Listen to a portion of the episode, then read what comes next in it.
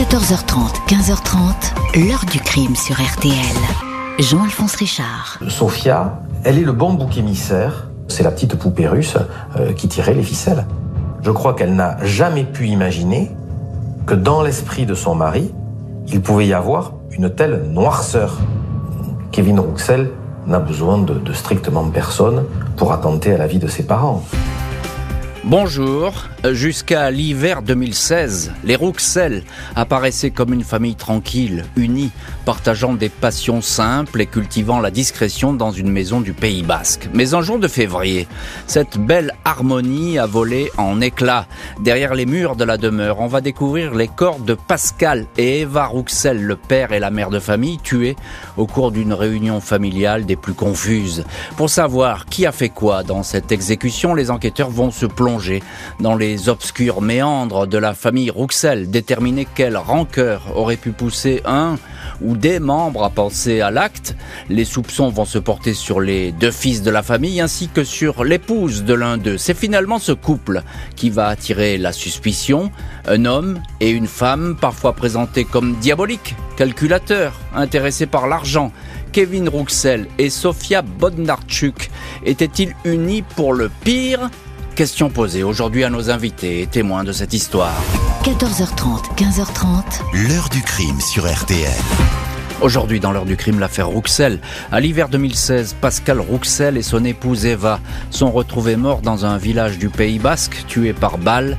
Tragique épilogue d'une réunion familiale. Les rebondissements vont se succéder.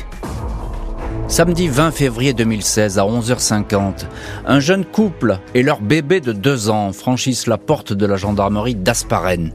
Kevin Rouxel, 23 ans, le mari, est blême, en état de choc. Il est blessé à la cuisse droite, un coup de feu. Les phrases qu'il prononce sont confuses. Il demande aux gendarmes de se rendre tout de suite chez ses parents à la Bastide Clérance, village à un quart d'heure à peine d'Asparen. Kevin Rouxel évoque un drame familial. Son père, dit-il, a tué sa mère, puis lui a tiré dessus. Lui-même l'a désarmé et à son tour a fait feu. Une rixe mortelle. Son épouse, Sofia Bodnarchuk, confirme les faits. Elle est kazakh, s'exprime dans un mauvais français. Elle ajoute que le frère aîné de son mari, Yann, était également sur place. Il souffre, lui, de problèmes psychiatriques et a tenté de lui crever les yeux, dit-elle.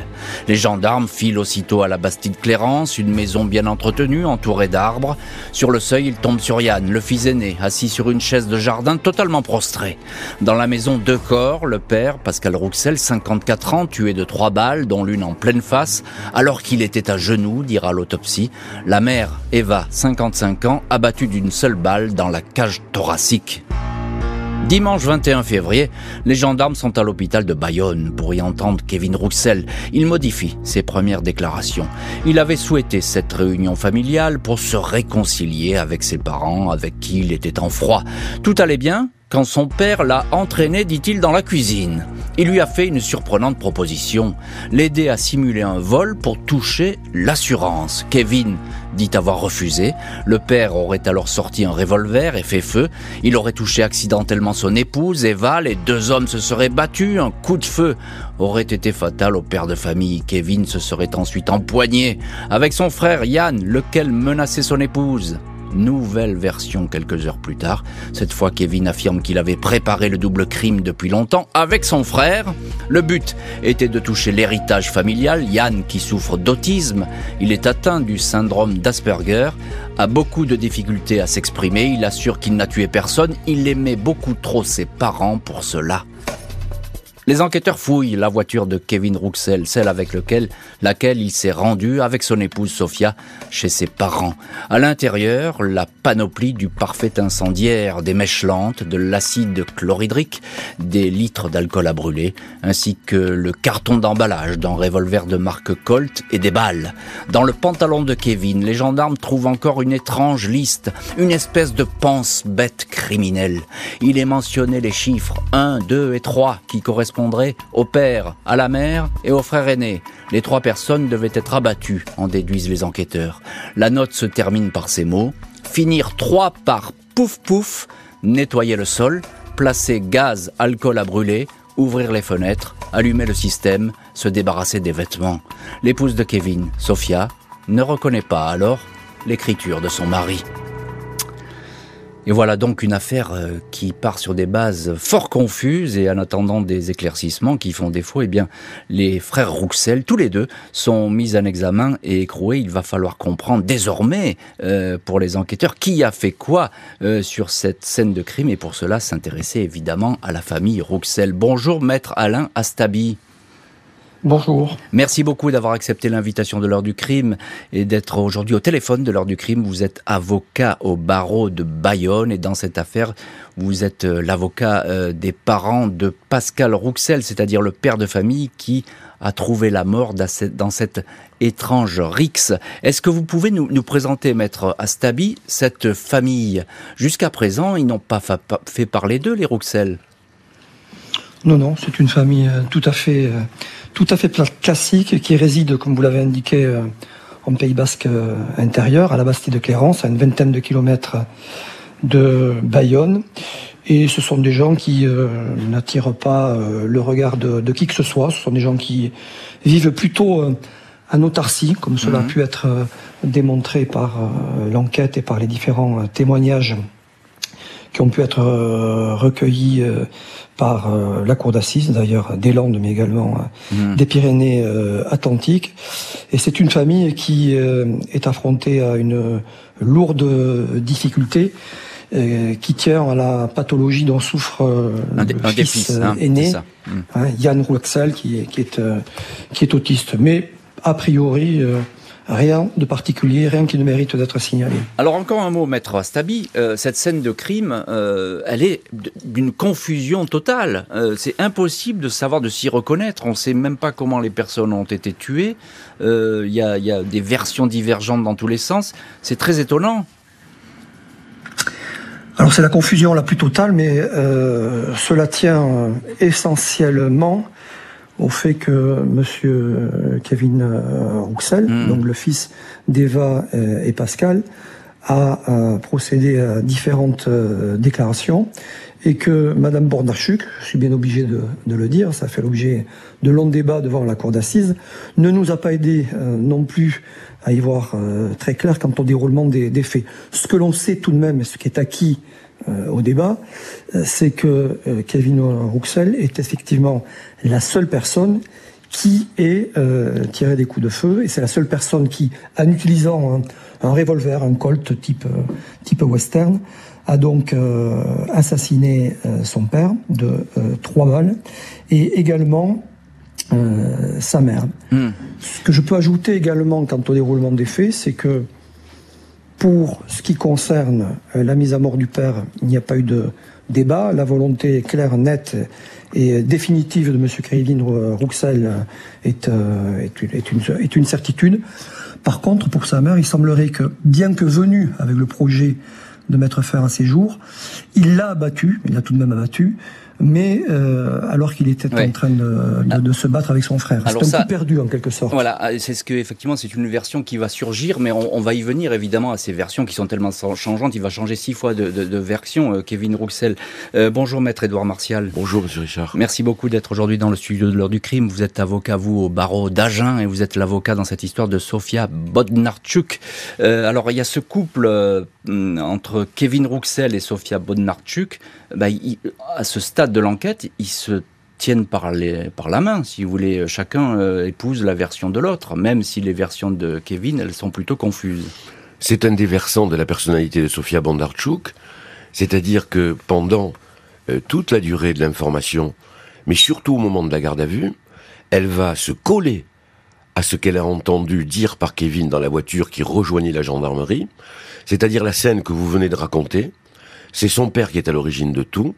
C'est son père qui a été dans un premier temps extrêmement violent et, qui l'a attaqué, et qui l'a attaqué, qui a voulu euh, s'en défaire. Et c'est à ce moment-là que Kevin Rouxel nous dit qu'il a pris son arme et qu'il l'a tiré dessus a fait feu. pour éviter euh, qu'il soit lui-même atteint et qu'il s'est retourné et qu'ensuite, dans la confusion, et il y a eu une balle qui a atteint Eva mm. Rouxel. C'est ça, donc c'est une espèce de légitime défense que dit... Euh, euh, il n'hésite jamais sur les mots. Kevin Rouxel. Et les deux donc sont sur cette longueur d'onde, ce que précisait Maître Astabi, et il a raison, c'est vrai qu'au début, les deux, on verra par la suite ce qui se passe, mais mm. les deux sont sur la même longueur d'onde. Alors il y a quand même dans le, le, pantalon de Kevin cette note incroyable, et qui est des plus énigmatiques, 1, 2, 3, il fallait les tuer presque tous les trois. Ah, je pense que dans l'esprit dérangé de Kevin Rouxel, qui nourrit une haine depuis des années à l'encontre de ses parents, euh, l'essentiel pour lui, c'était de se débarrasser des trois occupants de la maison, c'est-à-dire son père, sa mère et son grand frère. Il n'y avait pas d'autre euh, but que celui-là. C'était un but totalement hallucinant. Qu'est-ce qui fait que on puisse, dans un esprit qui tourne de cette manière-là, décider de tuer tous les membres de sa famille? Personne n'a encore la réponse. La seule chose qu'on sait, c'est qu'il y a cette note qui est terrible, qui décrit absolument tout le crime tel qu'il doit se dérouler, l'après-crime, euh, les, les, préoccupations même domestiques, effacer les traces, etc. On a tout, strictement tout. C'est dire comment cet esprit dérangé a travaillé pendant de longs mois pour arriver à mettre en forme son projet. Alors effectivement, les, le couple là, euh, Bondarchuk et puis euh, Kevin, bah, il va retenir euh, l'attention, hein, Sophia et Kevin. Euh, c'est d'ailleurs Kevin qui avait demandé la tenue de ce déjeuner. Hein. Bien sûr. Il, il, voulait absolument. C'était son anniversaire. Et donc, son anniversaire, c'était, je crois, deux jours auparavant. Et il avait demandé à sa maman d'organiser l'anniversaire le 20, le samedi. Et c'est lui qui a tout, euh, bien évidemment, euh, mis en place, euh, et on verra le scénario plus tard dans lequel on se trouve. Les gendarmes se concentrent sur cette famille qui, sous des abords tranquilles, était semble-t-il en plein marasme. Deux personnes vont retenir l'attention de la juge. 1er avril 2016, moins de deux mois après le double crime de la Bastide Clérance, le fils aîné Yann Rouxel, qui a toujours nié toute implication, est remis en liberté. Son frère Kevin, qui a livré six versions différentes, reste lui en prison. Son épouse Sofia Bodnarchuk est à son tour mise en examen pour complicité d'assassinat et placée sous mandat de dépôt.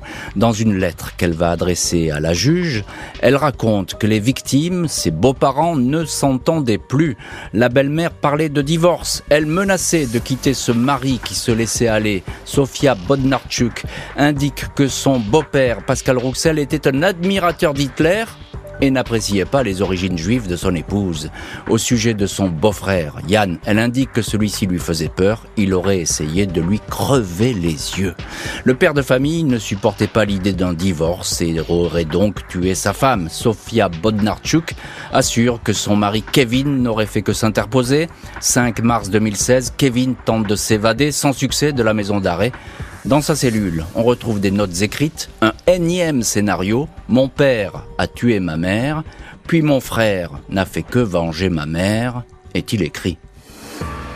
Kevin Rouxel est le suspect numéro un. Reste à savoir pourquoi lui et son épouse Sophia auraient décidé de tuer les parents. Kevin est effectivement décrit comme un garçon intelligent, très proche de sa mère. Il serait jaloux de son frère autiste qui était entouré d'une grande affection. À l'âge de 19 ans, il y a 5 ans, Kevin a décidé de se marier avec Sofia Bonnarchuk, une Kazakh rencontrée sur Internet. Les parents se sont inquiétés de cette union qu'ils n'approuvaient pas. Le fait est que la jeune femme ne va pas faire l'unanimité dans la famille. On la présente comme une profiteuse, une femme cupide. En 2014, les parents Rouxel sont victimes d'un cambriolage. Sans effraction, des bijoux dérobés dans leur coffre. Les soupçons se portent aussitôt sur Kevin et son épouse. Après ce vol, l'ambiance va considérablement se dégrader dans la maison. Des témoins indiquent que la mère de famille, Eva, a commencé à craindre pour sa vie. Un jour de 2015, un an avant le drame, alors qu'elle amène sa voiture au garage pour une panne, le mécanicien lui dit que le véhicule a été saboté. À la même époque, les époux Rouxel modifient leur disposition testamentaire en faveur de Yann, le fils aîné. Aux enquêteurs, une amie de la famille décrit un Kevin manipulé par son épouse Sophia. Un couple au comportement de serpent, dit cette témoin. Un duo diabolique ayant pour objectif de s'emparer de l'argent de l'héritage. Et voilà donc euh, pour euh, ce couple qui est mis en examen, tous les deux euh, et sur la sellette, mais tous les deux euh, pour l'instant se serrent les coudes, même si les choses vont changer. On va le voir dans les chapitres suivants de l'heure du crime. Maître Alain Astabi, on vous retrouve dans cette heure du crime. Vous êtes avocat au barreau de Bayonne, avocat dans cette affaire des parents de l'une des victimes, Pascal Rouxel. on a le sentiment, Maître Astabi, que euh, ces parents, ben, ils vivent dans la crainte, ils ont peur, ils se sentent menacés. C'est établi ça par l'enquête? Alors c'est établi et je dirais même que ça va bien au-delà de, la crainte. C'est la panique et le, désarroi le plus total pour le couple euh, Rouxel. Ceci, et c'est à, signaler tout de même, c'est assez, assez rare, vont s'ouvrir auprès de leurs amis des difficultés mmh. euh, qu'ils rencontrent avec non seulement Kevin, mais également euh, Sophia. Je dis mmh. Kevin et Sophia parce que nous avons eu euh, des discussions assez vives devant la cour d'assises quant à savoir si les parents craignaient pour leur vie, parce qu'il s'agissait de, de, cela, non seulement du fait de Kevin, mais également de, de Sophia. Mmh.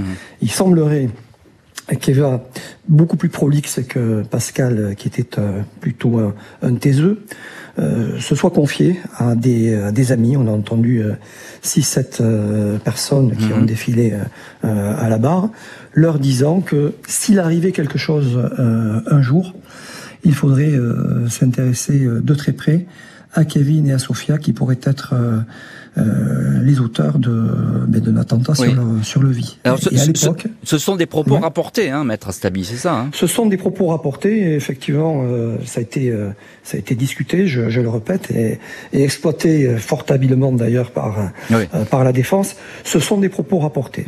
voilà. Hmm. Donc effectivement, Eva se confie auprès de différentes personnes, mais pas uniquement Eva. Hein, il faut le souligner.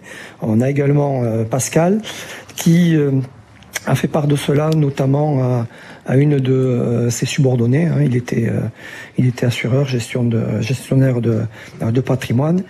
Et euh, on a vu un, un témoin nous décrire le, le changement physique, mental et mmh. psychologique de Monsieur Pascal Rouxel, qui était déjà anéanti, si je puis dire, euh, avant ce funeste 20 février 2016.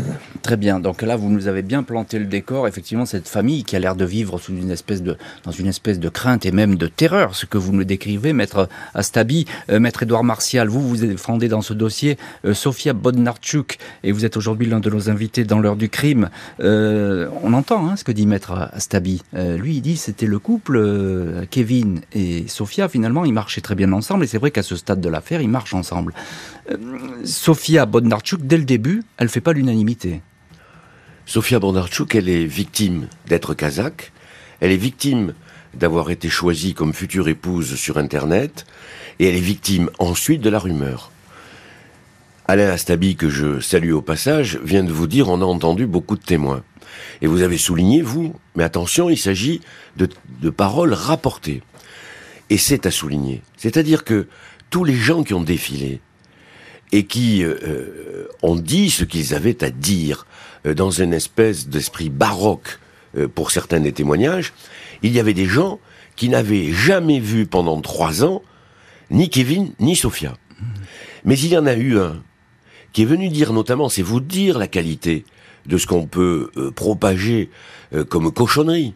Il y en a même un qui est venu dire, un homme d'expérience, il s'est présenté ainsi, que en regardant le couple, il a su immédiatement que Sofia Bondarchuk mettait sous emprise sexuelle celui qu'elle avait choisi comme, comme, comme mari. C'était absolument extraordinaire.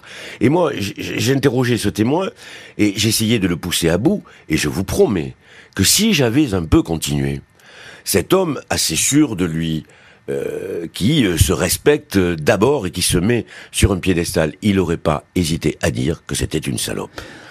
Alors là, effectivement, ça c'est votre boulot euh, d'avocat. Euh, ça, ce sont les propos rapportés. On est d'accord. Il faut être très honnête dans, cette affaire. Mais il y a aussi, des faits. Euh, il y a l'achat des armes, par exemple.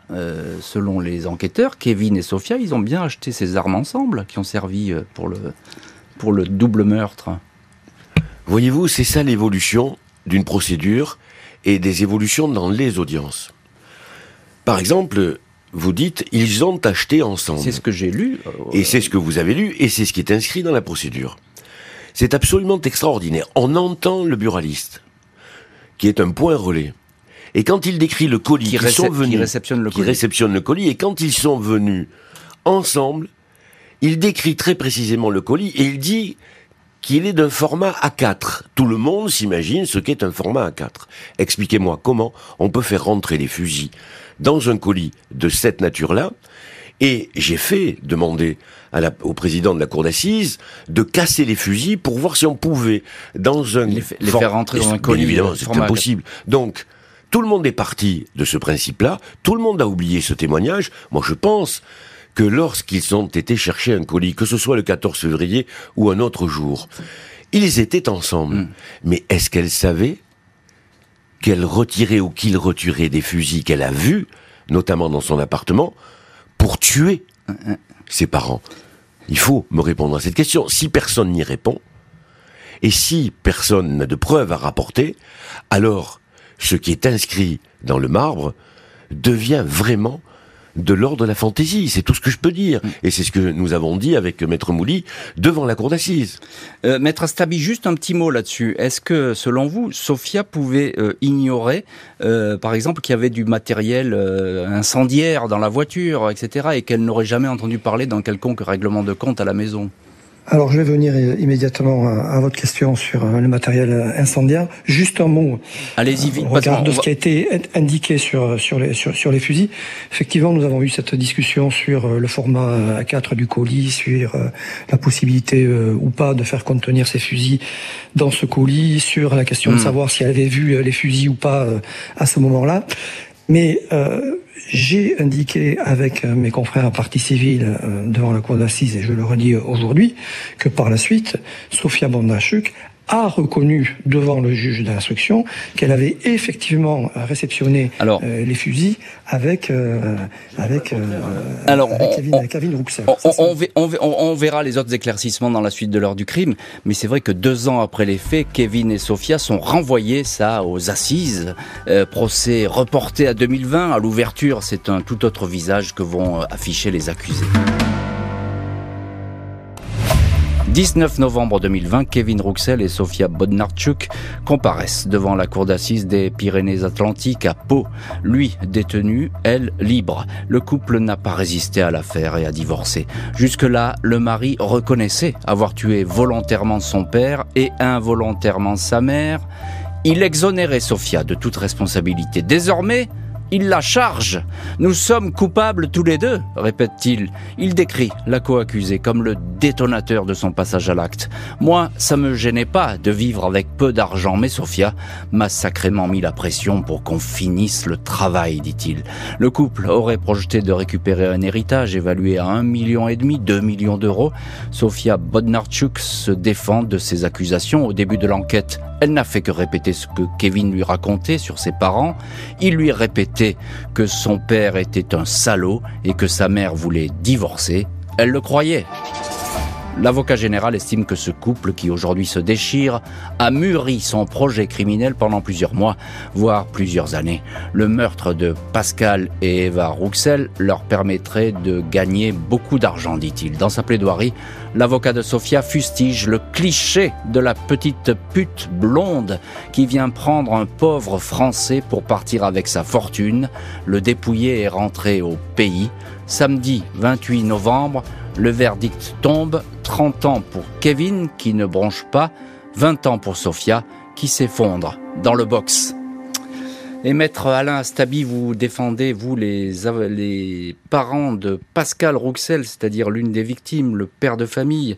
Je suppose que ce verdict, à ce premier procès, euh, il vous satisfait pleinement alors, il satisfait euh, l'avocat de la partie civile que, je suis, qui par définition eh bien, défend les, intérêts euh, des victimes, mais il satisfait euh, surtout euh, mes clients, Josie Rouxel, Jean mmh. Rouxel, les parents de Pascal, mais également Yann Rouxel, qui était défendu et assisté par mon confrère François Froger. C'était effectivement une vraie satisfaction.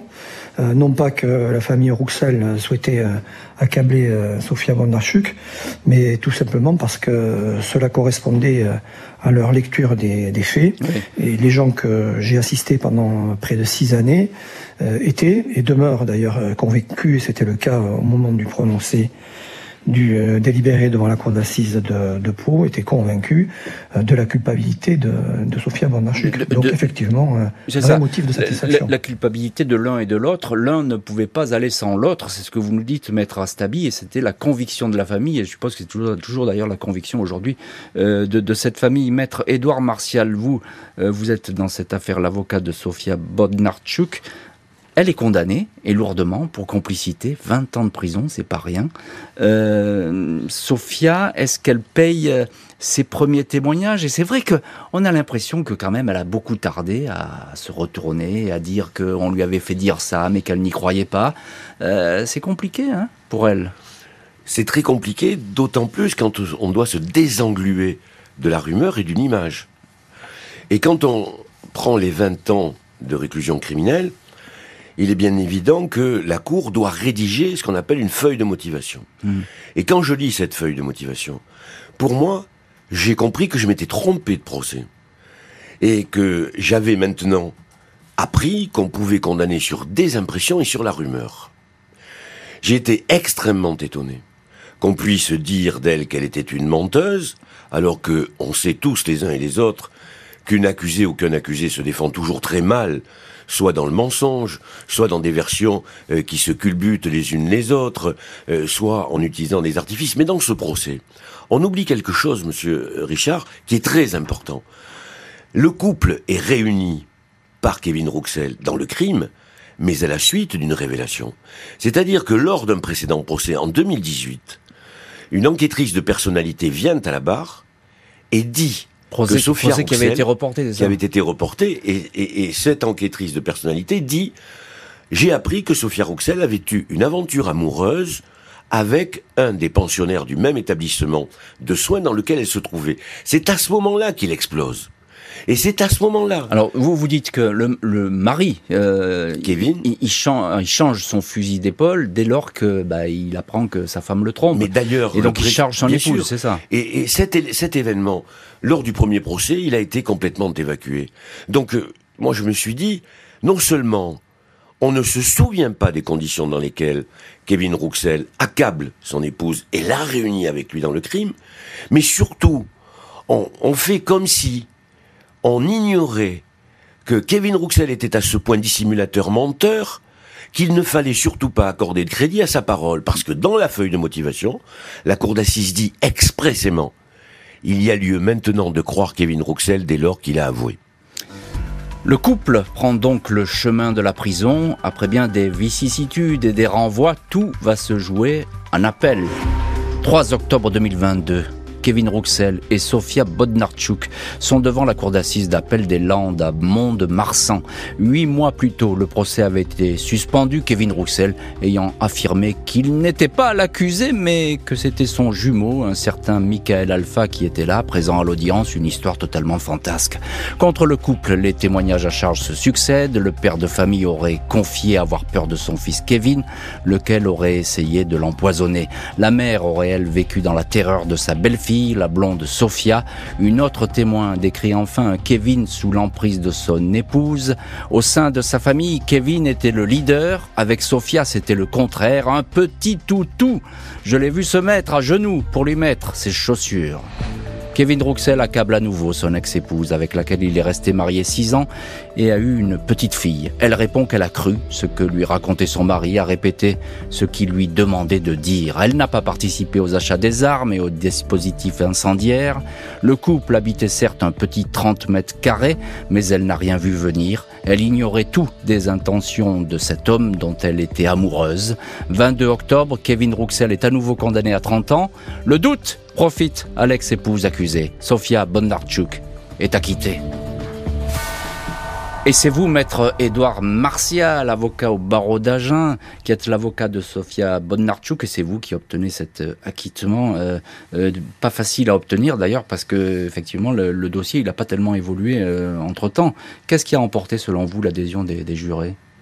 Ah, Je crois que ce qui a été primordial, c'est l'attitude de Kevin Rouxel, parce que encore une fois, il dit tout et son contraire, et que surtout quand on lui demande de préciser en quoi Sophia a participé matériellement, directement, activement au meurtre commis sur ses parents, il est incapable de décrire ce qui serait son comportement. Et on note aussi, et on a insisté là-dessus, que par exemple la feuille, la fameuse checklist contenant le déroulé du mmh. crime, jamais il n'est fait référence à Sophia. Il n'y a même pas un petit S qui euh, démontrerait ou qui voudrait démontrer qu'elle est, qu'elle est dans le mécanisme. Qu'elle est, dans le mécanisme. Donc euh, tout a joué. Hmm. De toute façon, je pense que on a fait une audience ou on a mené une audience qui a été complète sous la présidence d'un magistrat qui a laissé la parole à tout le monde, qui a permis à chacun de s'exprimer.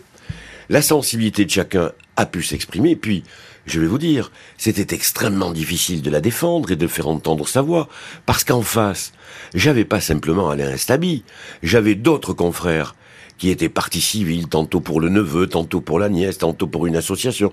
J'ai entendu six avocats généraux en face de moi qui ont montré un acharnement que vous ne pouvez imaginer. Mais c'est le jeu des assises, maître Martial. Je vais pas vous. Ouais, mais l'acharnement de cette manière. Je vais pas vous apprendre cela. Euh, vous êtes assez costaud, vous avez le cuir dur, vous avez résisté. Euh, maître Astabi, alors vous, du côté de la partie civile, euh, autant le premier procès s'était bien passé pour vous. Là, euh, je suppose qu'il y a euh, une déception.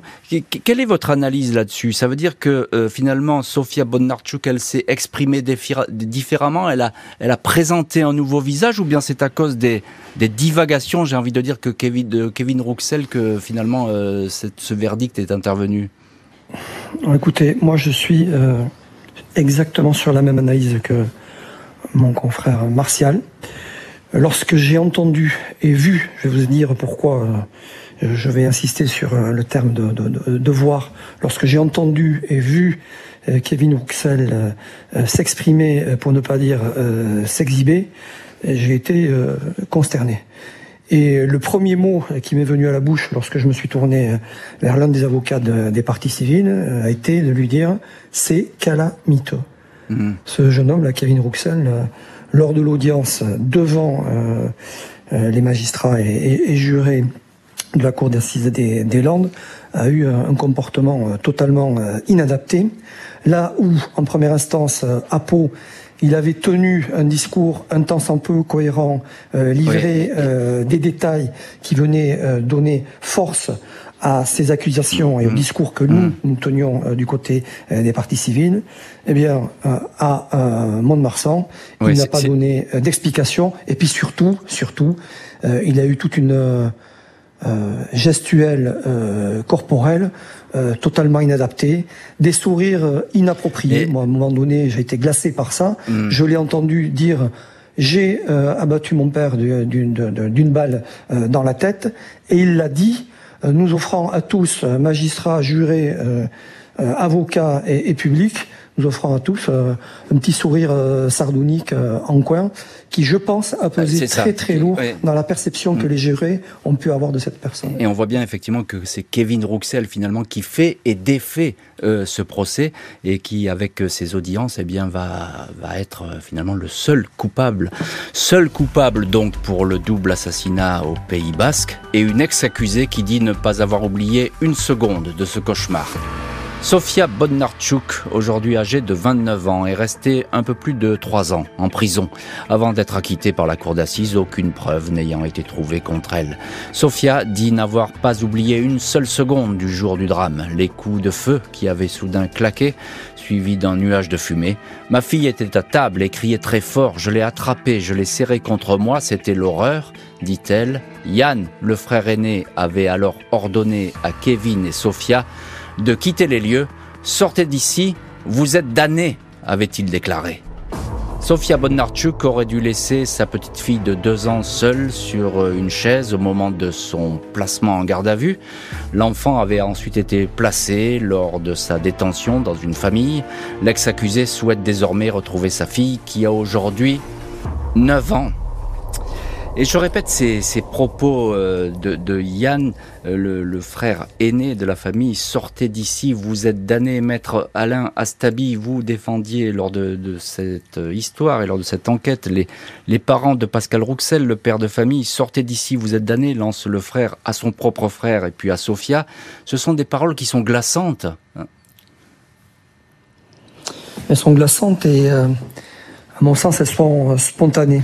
C'est-à-dire que lorsque Yann s'exprime de la sorte, il traduit le fait qu'il englobe et Kevin et Sophia dans le même propos criminel. Pour lui, même si il a une perception assez confuse euh, des faits, de la scène de crime, de ce qu'il se passe. Il est bien évident qu'il euh, considère que Sophia et, hmm. et Kevin euh, s'entendent comme euh, de l'enroi en foire, si je puis dire, hmm. au moment de cet attentat. Alors, je, je suppose que euh, cette impression de la famille de dire que finalement l'un ne pouvait pas aller sans l'autre et que ce, ce, couple était un couple criminel, euh, même si aujourd'hui, il faut bien le répéter, Sofia Bondarchuk, elle est acquittée, donc elle n'a plus rien à voir avec cette affaire, mais euh, lors de toute cette enquête, je suppose que ce sentiment, il, prévaut toujours dans la famille. Oui, euh, il prévaut, euh, bien, il prévaut toujours et bien il va rester enraciné. Oui, ou bien la, la douleur s'est-elle apaisée? Et on, on a peut-être envie de tourner la page aussi alors, tout ça est très frais. Je peux vous dire qu'il y a un vrai sentiment euh, d'injustice, mhm. un vrai désarroi, euh, un, sentiment d'abandon euh, total de, la part de la justice, mais en même temps, mais en même temps, et voilà, j'ai vraiment envie de le dire publiquement, j'ai eu la chance, je pense que je peux exprimer les choses de, la sorte, mhm. de défendre une famille d'une dignité exemplaire. Mhm.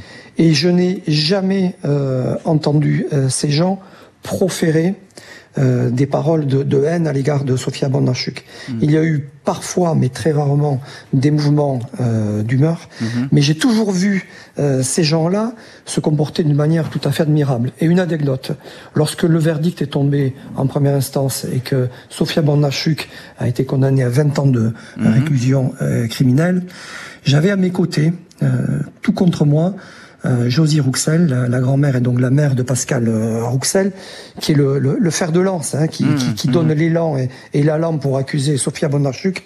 Elle m'a pris par le bras et elle m'a dit, la pauvre, elle me fait de la peine. Ah bah oui. Euh, c'est cette femme-là que, que j'ai ah, eu l'honneur, je dis bien, l'honneur d'assister pendant ces années-là. Ah oui, bah c'est une anecdote effectivement qui pèse lourd. Effectivement, c'est toujours l'envers du décor de ces procès d'assises où euh, il y, a, y, a, toute une, vie de famille qui se joue, qui se fait et qui se défait.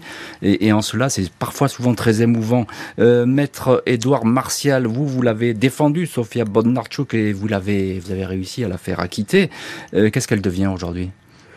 Sophia est aujourd'hui euh, en famille puisque euh, sa maman et sa sœur étaient euh, au procès parce qu'elles ont tenu à faire le voyage du Kazakhstan à, Biar à Pau et à Mont-de-Marsan pour soutenir Sophia.